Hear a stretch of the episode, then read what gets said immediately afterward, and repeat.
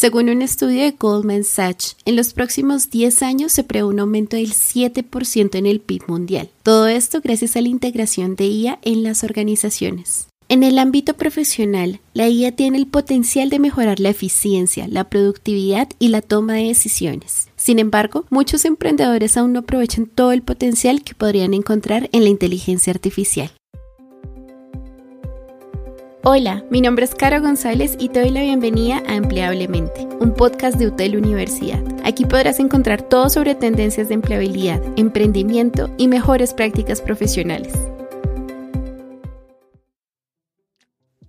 Bueno, en este capítulo, en este episodio de Empleablemente, estamos con un invitado muy especial es nada más ni nada menos que el CEO de Artificial Nerds, una de las 30 promesas del 2020 seleccionada por Ford. Bienvenido. Muchas gracias, Carolina. Mucho gusto estar aquí. Muchas gracias, César. Bueno, acá hablando un poco de lo que es la empresa, esta empresa es mexicana, eh, se enfoca básicamente como en el desarrollo de estas herramientas de inteligencia artificial aplicadas a grandes empresas, en donde utilizan chatbots, voice bots, con el fin de optimizar todo el tema de la atención al cliente y pues que esto ahorita es un papel o tiene un papel crucial en todo el tema del conocimiento del cliente, pues gracias a la recopilación de los datos, al procesamiento de la información de los clientes y bueno, agilizar todo el tema de cierre de negocios. Bueno, César, eh, arranquemos de una vez con el tema principal de este podcast y es el tema del uso de la, de la inteligencia artificial para los emprendedores. ¿Cuáles crees que son los principales beneficios de la inteligencia artificial para los emprendedores? Em, buenísimo. Justamente los eh, temas principales que pueden ayudar a, los emprendedores, ya sea que ya tengan algún negocio o que apenas lo quieran eh, empezar, es en general los beneficios que tiene la tecnología, pero exponenciados, ¿no? ¿En qué sentido? Si antes podíamos realizar algo manualmente, ¿no? Y después llegó alguna aplicación web, alguna aplicación en, en, móvil que nos permitía hacerlo más sencillo, lo que sucedió es que ahora que llegó esta revolución de la inteligencia artificial, estas mismas tareas nos permite hacerlas cuatro, cinco, seis veces más rápido de lo que teníamos antes, ¿no?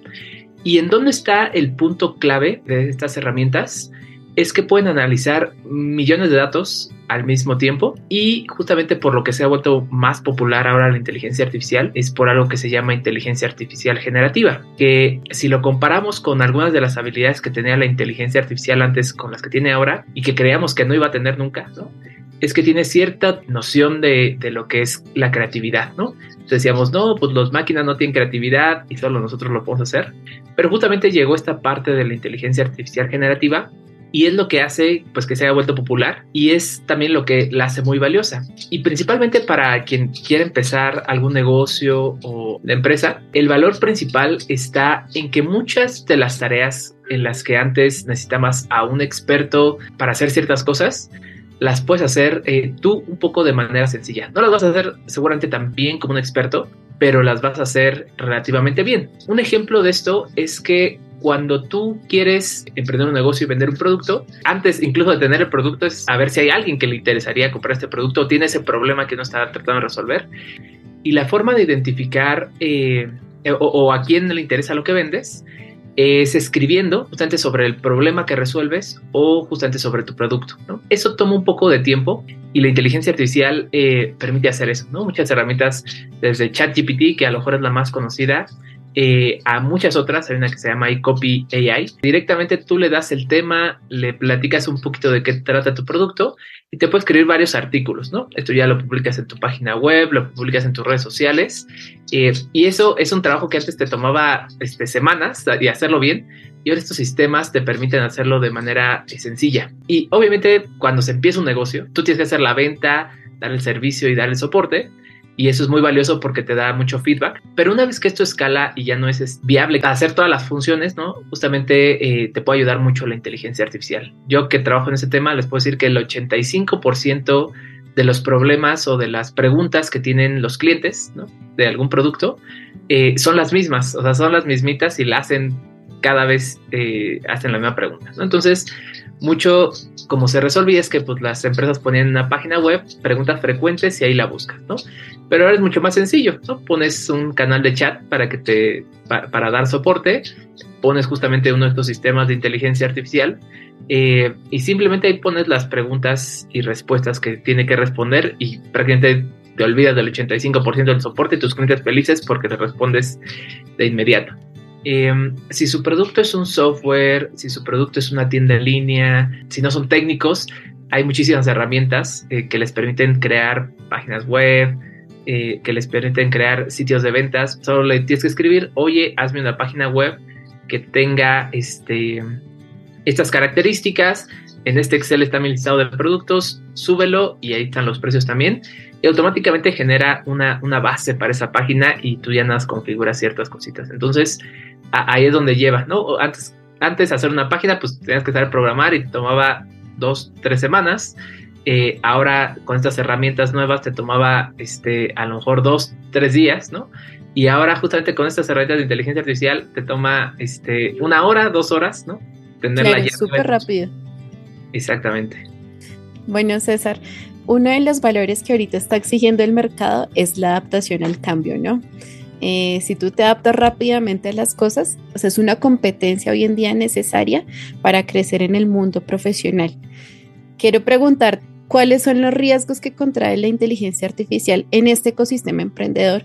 Y si crees que se acabarán los negocios tradicionales. Realmente los riesgos que conlleva en, el sistema emprendedor, eh, les puedo decir que hay dos, eh, dos ramas en esto, ¿no?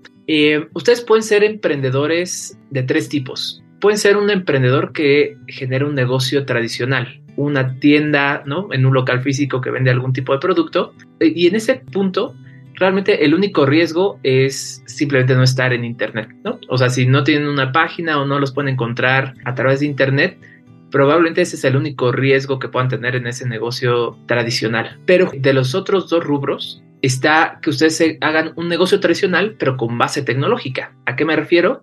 ustedes van a poner un restaurante que solamente funciona en línea, es decir, entregan comida a las empresas, por ejemplo, de, los que trabajamos de, 9 a 6. Entonces lo que hacen es a través de WhatsApp o a través de una página de internet, la gente solicita su comida y justamente ustedes la llevan, ¿no? Ese es un negocio tradicional de base tecnológica.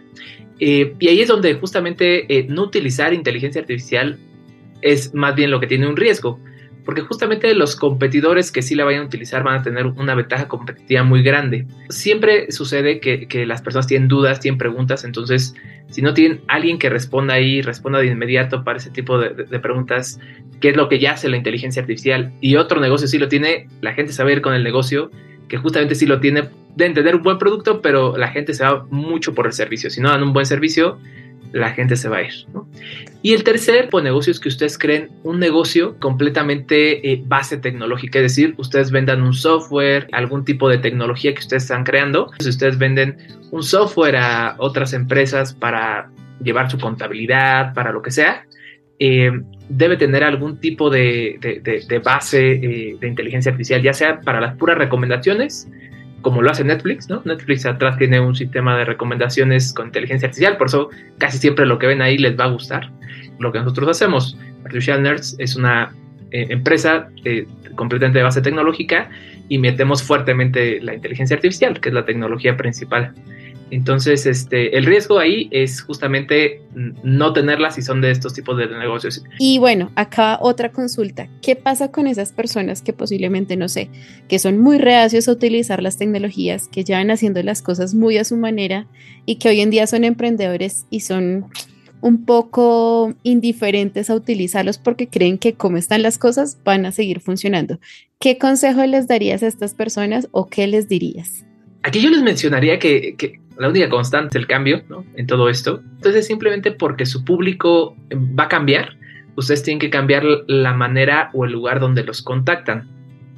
Antes era suficiente justamente poner eh, tu local o tu tienda para que la gente fuera y comprara eh, directamente ahí, pero ya no es suficiente porque ya, las personas pues no quieren salir, ¿no? O sea, quieren estar en su casa, quieren estar en Netflix, quieren comprar algo entonces, eh, pues sí, justamente eh, ahí lo, único que va a suceder es que para mantenerse relevantes, pues tienen que traer eh, más personas, ¿no? O, o, diferentes generaciones. Y para trabajar con esas diferentes generaciones hay que estar en los canales que están esas personas, justamente. Bueno, César, y ya como para ir cerrando en esta parte, la verdad está muy buena esta charla y esta conversación con todo este conocimiento de inteligencia artificial adaptado a esta parte de los emprendedores. Quiero preguntarte, si yo, por ejemplo, soy alguien que no conoce nada de inteligencia artificial, pero quiero eh, agregar esto a mi negocio, ¿cuáles crees que serían tres cosas mínimas, por ejemplo, para poder arrancar a utilizar la inteligencia artificial y adaptarla a mi negocio? Yo creo que el punto principal, y, antes de, meterse a temas de inteligencia artificial, es identificar los problemas que uno tiene en su negocio y medir justamente esas cosas que a lo mejor antes no está midiendo. A lo mejor eh, sé que vendo, pero no sé eh, exactamente cómo vendo, o sea, no sé cuántos este, prospectos llegan, no sé cuántas personas este, a lo mejor se suben a mi página y no sé cuántas terminan comprando, ¿no? Entonces, lo primero es medir y encontrar dónde hay problemas. Y el segundo punto, antes de meter tecnología y todo eso, es ver cómo resuelven esos problemas con los recursos que tienen. Es decir, yo tengo a tales personas que, eh, que yo sé que hoy en día me llegan este, 100 prospectos y solo cierro dos, ¿no? Eh, entonces, ¿cómo le hago para que justamente con las personas que tengo se puedan cerrar tres o cuatro? ¿Qué estamos haciendo mal? ¿Qué estamos haciendo bien? Y justamente que ya identificamos qué primero empezamos a medir las cosas, después ya identificamos qué problemas hay, después ya identificamos con los recursos que tengo cómo puedo mejorar ese proceso, entonces ahora sí veo, ok, ya tengo el problema, ya tengo una solución base, entonces en ese siguiente punto es cuando empiezo a buscar soluciones específicamente eh, ya tecnológicas de inteligencia artificial que permitan resolver ese problema. Porque a veces lo que pasa es que si empezamos a buscar primero qué es inteligencia artificial, dónde me meto, en dónde hay, etcétera. Lo que pasa a veces es que nos genera ideas que realmente son soluciones, eh, pero a, lo mejor a problemas que no tenemos. Eh, entonces, realmente aquí lo, que hay que buscar es primero encontrar los problemas que tenemos en nuestro negocio y, una, y una vez que ya tenemos el problema, entonces ahora decimos, ah, pues tengo un problema con mi servicio al cliente porque solo atiendo al bien al 60%, el otro 40%, ah, soluciones de servicio al cliente con inteligencia artificial. Entonces ahora sí, ah, tengo un problema con mi tasa de conversión de ventas. Ah, pues este, ayuda con tasa de conversión de ventas. O tengo problema para traer prospectos directamente. Ah, entonces, este, justamente eh, soluciones para traer más prospectos eh, con inteligencia artificial. Yo digo que esa es la mejor forma de, de, revisarlo, porque justamente si la inteligencia artificial es vastísima, entonces si ven muchas cosas se van a saturar, entonces es mejor empezar con algo que ya les atañe a, su negocio o algún problema que ustedes pueden ver directamente. Eh, y eso uno los va a motivar más porque dicen, oye, pues acá hay un problema que, puedo resolver y justamente eh, acá hay una herramienta de inteligencia artificial que me permite justamente resolver eh, ese problema. Creo que es la mejor forma como lo pueden entender y eso les va a, llevar a más cosas y entender por qué funcionan las cosas eh, de esa manera, un poquito van a entender cómo funciona la inteligencia artificial, pero ya con una motivación real, ¿no? Eh, que, es a lo mejor resolver ese problema. Esos son los consejos al final eh, que yo daría para empezar con esto. Pero no, no se enfoquen en la tecnología, enfóquense en el problema y ya después ven justamente cómo resuelven esos, esos problemas con inteligencia artificial. Bueno, César, muchas gracias por compartirnos todo este conocimiento, tu experiencia claramente con todo lo de Artificial Nerds. Eh, para nosotros es un placer haber hablado con el CEO de, esta startup que definitivamente está rompiendo todos los paradigmas y el, todo el tema del uso de la inteligencia artificial. Eh, muchas gracias, esperamos tenerte en un próximo episodio empleablemente. Buenísimo, gracias a ti Carolina. Muchas gracias por acompañarnos hoy. Este podcast fue producido desde el Centro de Expansión Profesional de UTEL Universidad. Recuerden seguir el podcast para estar siempre al tanto de los siguientes episodios. Hasta la próxima.